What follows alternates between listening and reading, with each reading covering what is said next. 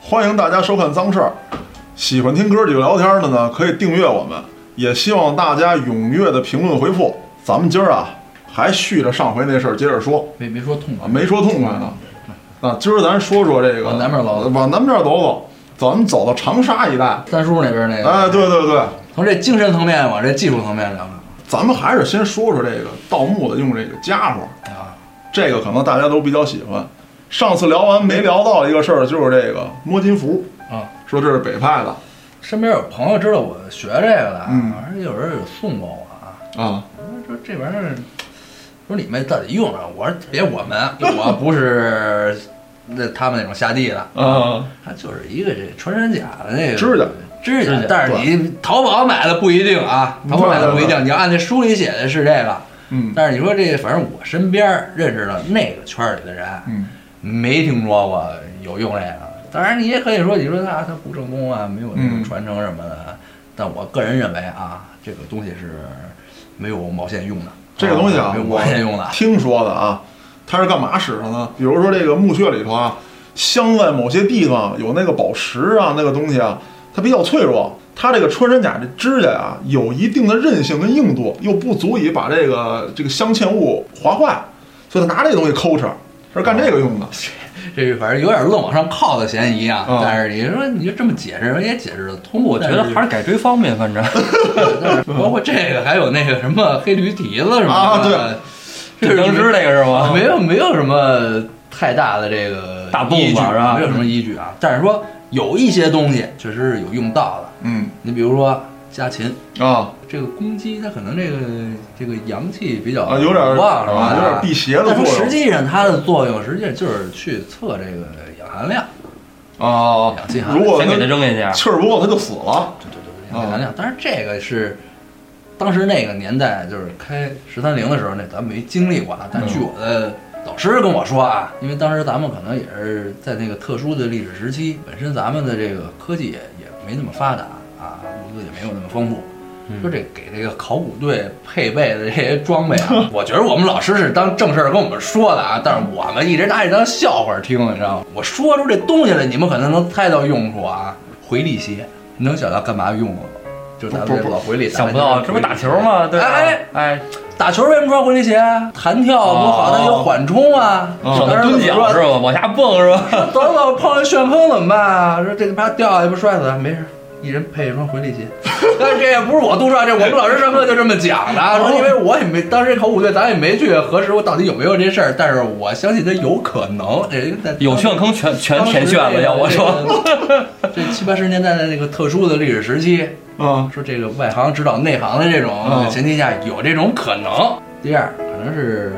手电筒是肯定的啊，有一个是，这我真是时间太长了，记不太清了。啊反正有一个是解毒用 的，什么 牛黄解毒丸，类就是类似这种思路下去啊，但是这个这记不太清了。驱这个小说里写胀的气啊是说有一种东西一玩儿，啪含嘴里，那这个东西含化之前，你你就就喘进去，拿嘴吸进那气儿啊，就能没事他儿不。写的是避湿气啊吗哎，对，避湿气。对说实对际上对，说这个东西啊，呃，他们可能会用到，但是说你说这个东西它有那么大效果没有？嗯我个人持保留意见。这样这么厉害，那还要防毒面具干嘛用？哎有道理对。吧？如果把它归结到这个中医药这一块儿啊，嗯那咱们不能说，因为咱这这就是我们和他们的区别是什么？哎嗯历史唯物主义，知道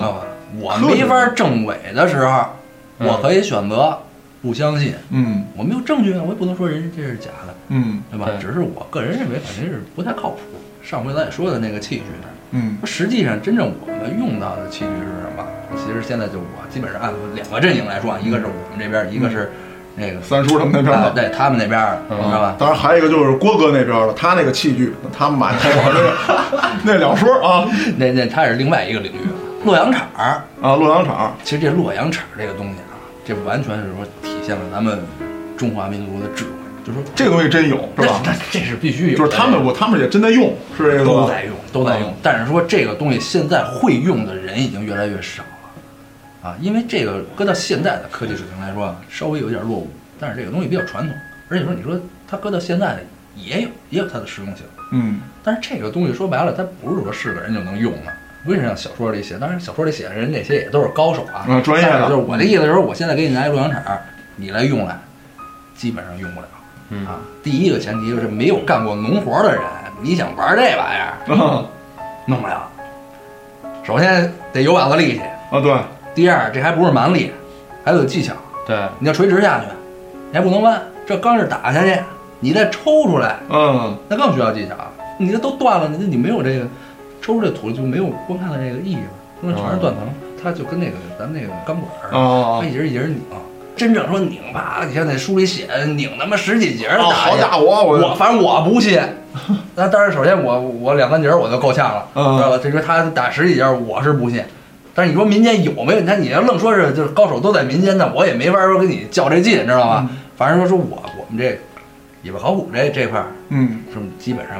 没有那么他说的那那么神。这铲子它是干嘛用啊？它是能测这个墓的方位啊？你要说这测方位，它是一个综合的因素。这洛阳铲它本身是干什么用的？它就是测这下面这个土层土层，嗯，对吧吐？槽你比如你打你打这个洛阳铲，你打了，比如三节儿，三节儿你打下去五米了，然嗯后你抽上来以后，因为它是中空的，嗯，中空的你把这拧开以后，啊中间你可以观察到中间这土层，嗯，就类似于跟咱们那个油尺那意思似的。嗯哎啊你伸到这儿有有油了，你再看啊，这油还还这么多油，那就是你到三米的时候，这是一瓷片儿，就是它从这个土层去哎，析去这个分析下面的下墙面墙有是什么？比如说下面有这没有这墓这都是黄土，你插着插着铺，这来出现一木橛子，出现一瓷片儿，哎，哎就就到这位置，就可能就有墓了。对，这有东西了嗯啊，对吧？当然，里边还有一个就是探针，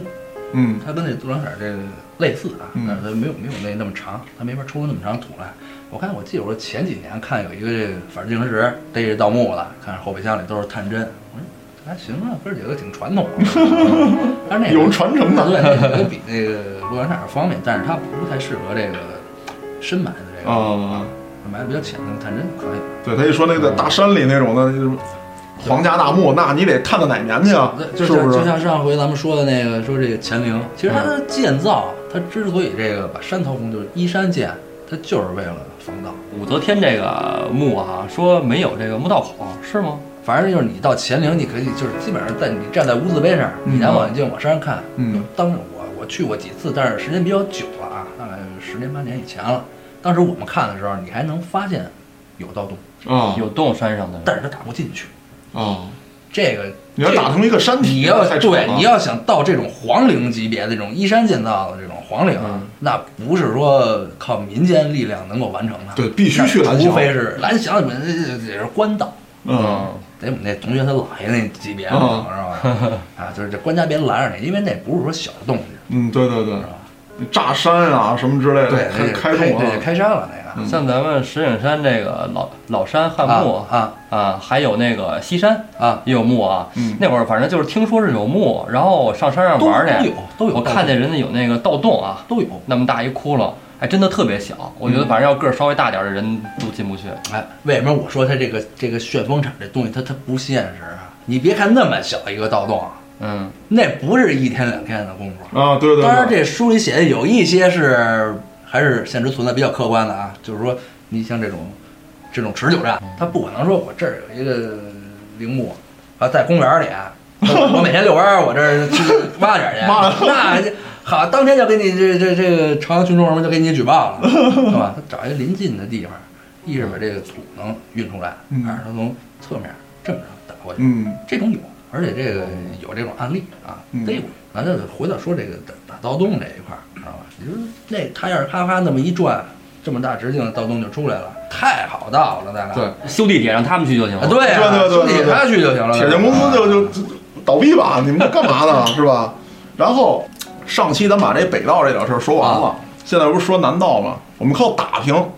说这哪儿有一民间传说，然后我们就到里头去哎打听这点事儿去，实际上他这是一个什么路子呀？也是上回我说过，嗯考古学两个分支，他这就属于文献考古。啊，但文献考古，你从字面理解，包括先知啊文字类的，嗯另外一方面也包括民间传说。嗯啊，这都属于文献考古的范畴，啊，也就是说，它获取这个信息的渠道是不一样的。从它这个书里写的这个引过来说啊，南面这个啊，他们这个夏墓的这个规矩上面啊，可能跟北边可能有一些嗯，区别啊。那北边写着这什么这这点蜡烛哎，点东南角点灯啊点点什蜡么烛啊的这些对啊。你说他这点灯，这说这这有什么用没有？你要从这个科学角度上来讲，那他肯定是这这封建迷信嘛，这个。但是你要说他从这个心理上，嗯啊，当然咱不是研究心理学的啊，但我认为他可能这个心理暗示的程度会嗯比较高。说这夏目啊，谁也没有坦坦荡荡下去揣兜里就走了，啊他怕呀，也是害怕啊。对，他也害怕，他也觉得这个是对这个死者的不尊敬啊嗯，这是一点。第二点，对现实法律来说，是嗯，吧也是都违是法的历朝历代对啊他，心虚，做都贼是心虚处罚非常对严重的，对，咱说回到说这这南派和北派的区别是，其实有一点，我觉得可能可可以作为他们的区别啊。南派这边儿，他可能以这个家庭啊、家族这种组合形式出现的比较多。这家族形式是那种手艺的传承吗？他不光是这样，你包括他那书里写的那个那胖子，对啊，嗯胖那子不就是一个人单恋吗？单恋对啊，人家这边儿这这都一大帮一大帮啊，对的，对是对，吧嗯三叔带着队伍就下去了，你说这个手艺传承啊，这是一方面儿，嗯，但这不是主要的，最主要的呢，咱们可能就是给他说深一点儿了，它是对人性的一个考验。可能这么说有点虚啊，嗯，这个换句话说啊这个我能理解，是吧？这个我能理解，就说嗯你你下墓上这些东西啊，您要就倒上毛八分的，那没事儿，啊，就哥们儿你都拿着，操，今儿这趟我你就就帮忙就了就当没来，啊点根烟就完了，啊对知道吧？对对但是真要出了东西，这一个元宝和一坛元宝，嗯，这里就考验人性了。嗯也是，这要真要是价值一千万啊对啊俩人要是一分，别墅变三居啊，啊是啊，是吧？别说是亲兄弟了，就说这个父子下去，也是说这个儿子下去，爹在上头，不能爹下去，儿子在上头。老子不能害儿子，但儿子就儿子游不完养了，然后对，你要不养有可老能子就有可能了。现在大家旅游都爱去什么这自然景点什么的嗯，但是我经常因为我学这个的嘛，嗯我基本上我就是有墓啊，有这个博物馆啊，经常去看。西安唯一开放的一个公主墓，嗯你可以下来看看，那有一个盗洞啊，这都是开放的，你可以嗯看到啊，正对着盗洞，下面就一滩白骨。哦但是这个可能也被这些作家什么的人写上过这个这个文学作品嗯，啊，写过，说是什么意思呢？最后一个人上不去了。上不去，少一个人就少一人分钱。哦，还真是考验真嗯说咱哥俩要去下地去，如果说我是你，看到你上面等着，这就代表我把命交给你了，对，那得是多大的信任？嗯，为什么说他是以这种家族为组成单位啊？他只有有血亲呢，他才有这种信任的基础。所以你看小说里写着说，好，这儿这儿请一高手啊，在那儿请一高手，他们他们有一个有一名词叫假喇嘛。 对对 啊组团儿去这个，不是说不可能，你可能放到现代社会啊，嗯因为它现在都是这种产业，对对对产业链这种，他这个三叔写着书里头不是吗？九门嘛，啊，分工不同，有为商的，有为道的啊，还有为官为上流社会的，那不一样。就是啊它它这利益链里边可能有其他的一些牵制，它就有可能出现这种情况。但如果不是说在这个体系内啊，嗯，我觉得不会出现这种情况，因为风险太大。你下去本身就这心惊肉跳啊，提心吊胆的，你还得防着，你不敢把后背给人家，啊，对你还啊，得防着人家有一特牛逼一传说，啊。这个我还听潘潘给我讲的呢。这是历史当中两个非常牛逼的智慧的人，军事家，两个人互相开了一玩笑诸葛亮呀、啊。对，咱咱听潘潘讲讲、啊讲讲这段故事。这个跟这个盗墓可能就关系不是特别大了，嗯其实是怎么说呢？才子自负。刘伯温呢，就是说他从小人就觉得他，哎，你看这个这人啊聪明，跟诸葛亮似的，嗯，哎，你看他能堪比诸葛，堪比卧龙先生，哎，他就觉得长大了以后觉得诸葛亮有什么呀？诸葛亮他不就是就是弄了一个三分分天下下嘛，我对这吧把都都我能统一一了统天下，嗯哎，他就觉得诸葛亮不如他，他又到诸葛亮那坟那儿去了，就是说他把诸葛亮那坟啊给开开了，里边有一个板子上面写着呢，大概什么意思呢？就是哎，就我知道你我想能不来哎，我能算出刘伯温，你今天来开我的墓，你能算出谁呀、嗯刘伯温就服了。但是在他老年的时候呢，据传说啊，他也在他的墓上面啊，也刻上了几行字儿。刘伯温啊，应该是一个嘖上知天文下晓地理的一人。你说算这个阴阳宅，肯定也是没问题的，对吧？他给自己选的这个位置呢，正好处于一个暗河，啊下葬了很多年以后，他这个墓啊被冲开了，然后有一个杨县令呢从那儿过，就说这是先贤啊，咱也给他迁坟，给他挪个地儿。嗯，然后结果啪，也掉出一个牌子来，上面写着就是我送你珍珠十八颗，杨县令你帮我迁坟。然后你珍珠如果少了一颗，让你随从袖里摸。哦，哎，一看那珍珠一数，果然十七颗，在他后边随从袖里啪掉出一颗珠子来，这是一传说。当然，这个传说呢不重要，重要的我觉得是什么啊？就是说，像他说这个墓里写的这种东西啊、文献啊，还有什么之类的，就是你们，咱不说历史文献啊，说我曾经我干过什么、干过什么，可能会在墓里头有，也基本在墓碑上对，这不是呃你说这很重要，啊。这很重要。我想知道是什么，就是你们作为考古的来讲，啪进到墓里了，有没有类似于这种离奇的文字，或者说谁动我谁得死？这种比较哎邪的事儿哎，这比较邪的事儿，包括咱们什么什么所谓的他们这小说里写的遇上粽子啦、起尸啦，什么乱七八糟的，还有说这尸体打开之后尸体不腐，哎呦这个漂亮，不行 了，拦驴不志住了上，期说的驴 志 吧，多多少消息又来了，是是是这样，因为然后实话实说啊，因为作为我本人来说啊，嗯说我没有下过太多的墓，我只能是说就我的经历来说，墓地里这个文献资料一般它是以这个墓志铭的形式体现，嗯一是墓志铭，二是有时候这个陪葬陪葬器具上面会有铭文。嗯当然，那个肯定都是先秦的比较多，像青铜器上铭文比较多，它记载了这个生平或者重要事件等等的，这些对你的这个历史研究是很有价值的。嗯但是如果你要判断一个人的生平，那肯定从他的这墓志铭里。啊，当然，这个不是说说你看，哎，他这写了，这怎么怎么着啊，这就是这么回事儿，那不见得。他可能自己自吹自擂了嘛，对不主嗯观因对？素在里面，你只能把它相相当于这个，就咱们这个刑侦案件这证据链似的，哦你给作为中间的一环，作为它有参考的时候参考价值。嗯而且他这肯定是活着的时候写的，对活着的时候谁给他写？他不自己写，他对对对对他底下人写，底下人写说你是大坏蛋，呃，要不说这陪葬了，死了。死了，殉葬 坑，我这们个 昨天午后，要不他立无字碑呢，就这意思。嗯后人后人说评判说，真正说我下墓看的，你看我下李莲英的墓，但是这不不怎么推光彩，但是他嗯他是历史上一个很重要的人物，也是名人，是吧？嗯，但是粽子呀、什么谶语啊、什么的，这些倒没看见过。下去反正是全是积水，啊，这个真的不是说像大家想的似的，我一我下去，哇，这这一门一推了，金碧辉煌，嗯没有啊，没有这个。嗯，首先来说，那下面的气味儿、那湿度，包嗯括像这里，因为当然这这肯定这个跟这个保护有关系、嗯啊，这个积水乱七八糟的，这些一般人都承受不了。而应该且挺我难受们的下去的工作之前就是去抄这个墓志铭。哦，抄这个碑文里，他没有说让这个书里写得那么精彩，那么有意思。包括说这个这尸身不腐这个，你要说去满王堆参观那要算这也算我见过，但是说真是说夏目看见了没有？嗯，而且他那个写的特邪，他说那尸身不腐还不是说干尸，啊，栩栩如生，跟活的时候一样，然后一开棺材一咽气儿，哇，散了成灰儿了。反正这个因为也